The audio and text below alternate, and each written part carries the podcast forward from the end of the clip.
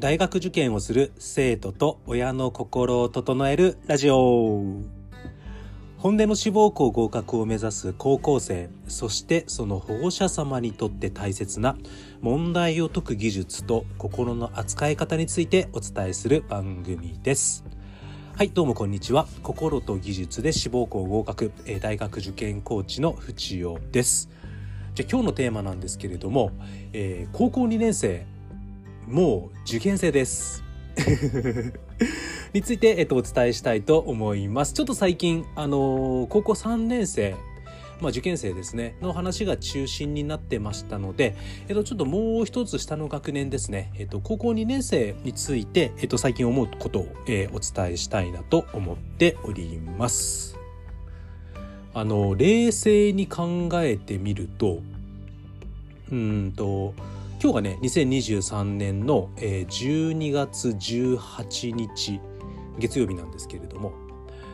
あの当然今年の 高校3年生、え受験生の共通テストまでもう1ヶ月切ってるってことは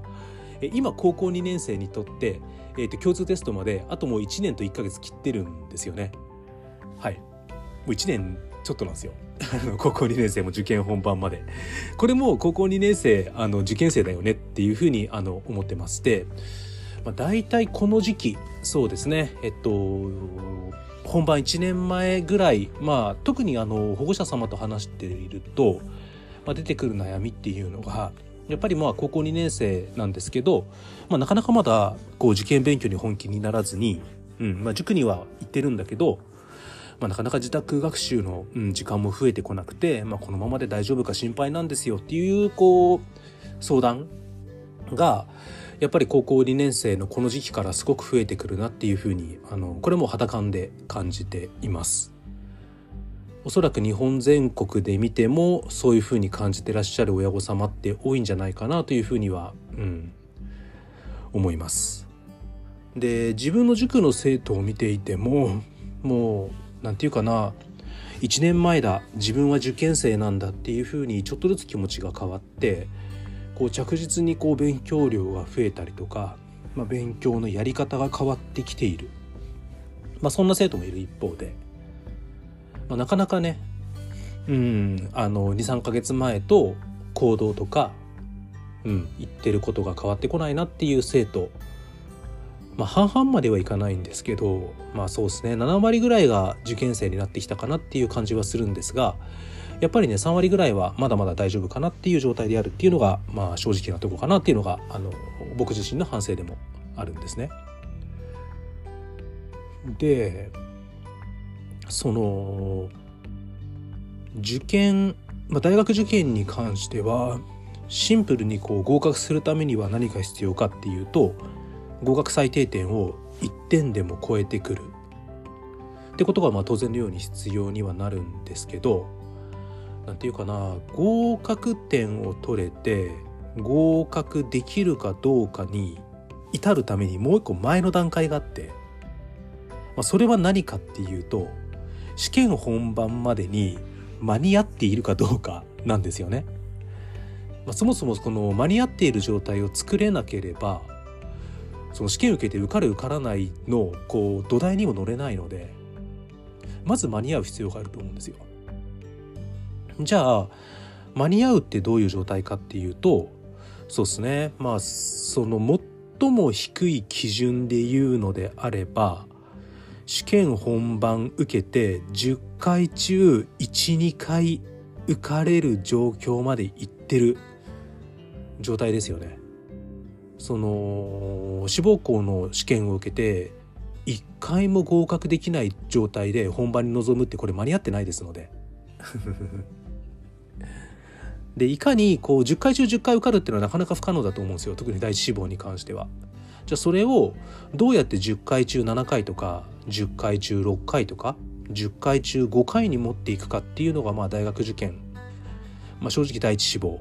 うん、かなとは思うんです。で最低限まず10回中12回受かる間に合った状況に持っていかなければ、まあ、そもそも受かんないんで、うん、ただ大学受験ってものすごいやることいっぱいあるんですよ。なので最低限間に合わせようと思ったらやっぱり1年は時間かかるんですよね、まあ、つまり高校2年生の今ぐらいから本気の受験勉強を始めるってことはこれもリアルに必要かなと思うんです。うん。じゃあもう少しこう間に合うという状況を具体化しとくんですけどじゃあ間に合ってるって何ができてる状態かっていうと、まあ、少なくとも大学入試で出る科目、うん、国公立であれば英国数シャーリー、うん、私立であれば3科目ですよね。これの当たり前のように全範囲学習が終わっていてで志望校の大学の過去問をできれば10年分ぐらい解いていてでそこから自分自身の知識の力を復習したりであったりとかあこの大学ってこういう問題出るからこういう問題が解けるようにこういう時間配分でこういうふうに解いた方がいいな、うん、そのためにはこういうことを復習してこういう知識をつけといた方がいいなっていうのが自分なりに満足できる状態で終わっているこれが間に合ってるっていう状況ですよね。でそうすると、まあ、大学学部レベル間にもよりますけど最低限高3のうん9月10月ぐらいからはガンガン過去問に入りたいそうすると夏休み終わりぐらいまでに一通りの、うん、受験科目の全範囲学習を終わらせていくイメージなんですよね。そうするともう全範囲学習終わるまで高校2年生って1年ないんですよね。うん、全然時間ないんですよ。でそうだなその今目の前にいる高校2年生の子にもう受験生だから受験に向けて本気で頑張ろうって口で言ったところで本気にはならないですよね。うん、そんな口で言ってすぐ人が本気に変わるようだったら誰も苦労してなくて、うん、高校2年生であるあなたも全く苦労しないわけでそんなこと言われたって現実感ないんですよ。でもねやっぱり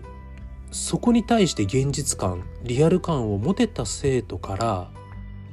やっぱり危機感を感じてうんそうですね本気になっていく可能性が高いのかなっていうふうには正直いろんな生徒を見ていて感じます。でやっぱりこう人間が変わる時って2つかなと思って、うん、希望を持つか危機感を持つか。うん、希望を持つっていうのは私絶対これやりたい、うん、私これやりたいから頑張るっていう前向きな方のエネルギーですね。で危機感の方は何かっていうとこのままいったら自分が思うことが達成できない。このままいったら自分の夢が叶わない。うん、このままいったら自分の人生悪い方に行ってしまうかもしれないということを心から感じる、うん、マイナス面の方を心から感じるっていうことですね。で残念ながらやっぱりいろんな生徒いろんな人を見てきても人はやっぱり危機感で動く方が多い。とは個人的には思ってます。ただ難しいのがやっぱり最終的に物事を成し成し遂げていくとか目標を達成していくっていうのはどちらかというとやっぱりこうしたいのエネルギーの方がうん持続力があるんですよね。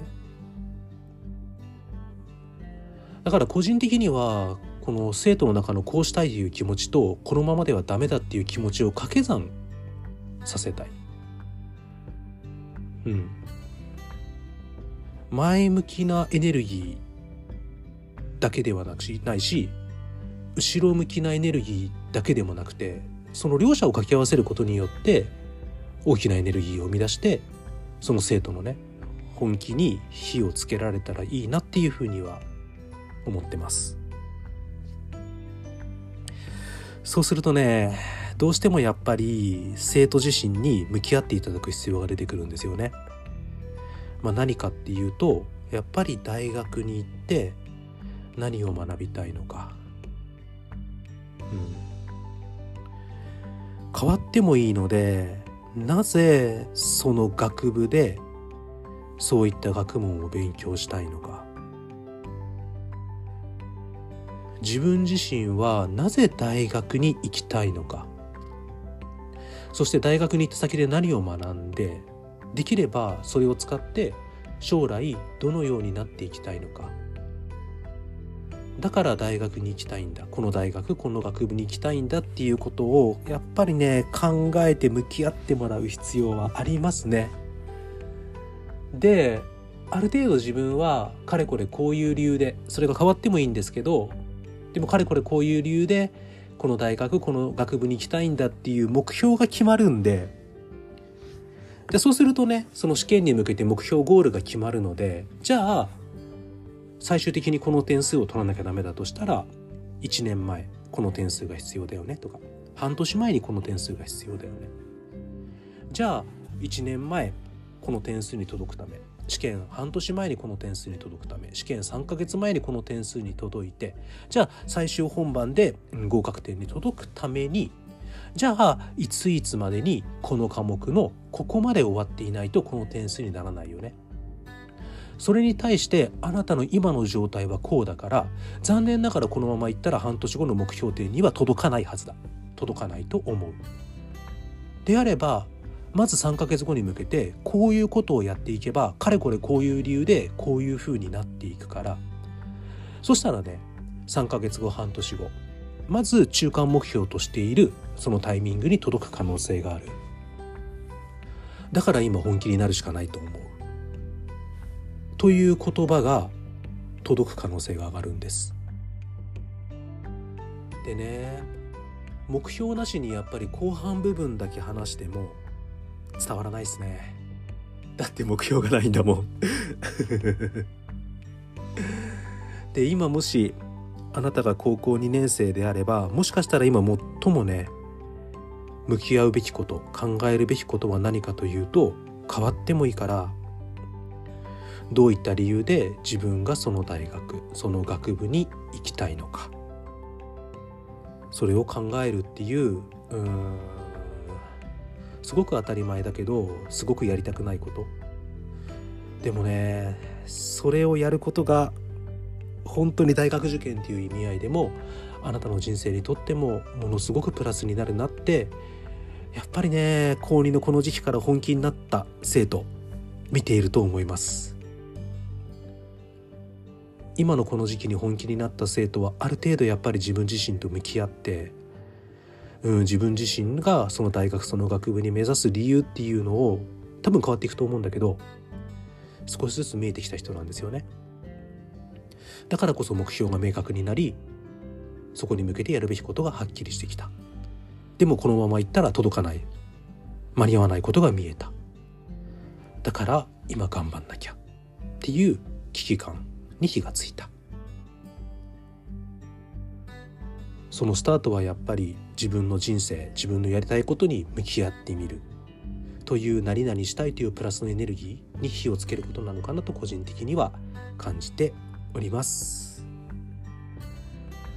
はい。まあまあね。このエピソードじゃあエンディング入りたいと思います。えっ、ー、とこのエピソードを聞いたあなたの感想をぜひ Apple Podcast や Spotify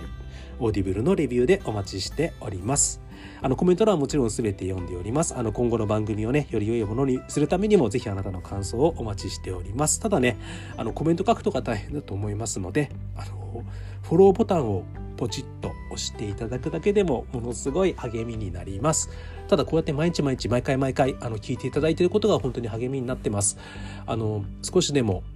うん高校生であるあなたであったりとかその保護者様少しでも大学受験に向けてうん、こうやっていけばいいのかもしれないっていううん道筋というかルートが少しでも見えるお手伝いができれば本当に嬉しく思っております。そうですねとはいえこう自分がやりたいこと、うん、なぜその大学に行くのかどうしてその学部、うん、目指すのかって考えるのって難しいなっていうのは本当に感じてますちょっとね近いうちにじゃあどうしたらどうやってその自分の志望校学部を見つけていったのかいろんな生徒たちが、うん、そういったことについてもお伝えできればいいなと思っております。はいじゃあ今日もたくさん聞いていただいてありがとうございました。心と技術で志望校合格大学受験コーチの淵尾でした。また次回以降もよろしくお願いします。まあ大人ですらね自分がやりたいこと見つけることを難しくて悩んでるからね。まあ、それをね高校生でやるって大変だと思うんですけどでも大変なことをやって大変なことに対して自分なりの何かしらの答えを見つけたからこそ大学受験にうまくいくのかなって。やっぱり人が多くの人がやらないことをやっている人、うん、そういう人に結果が来るのかなって個人的には思います。それでは失礼します。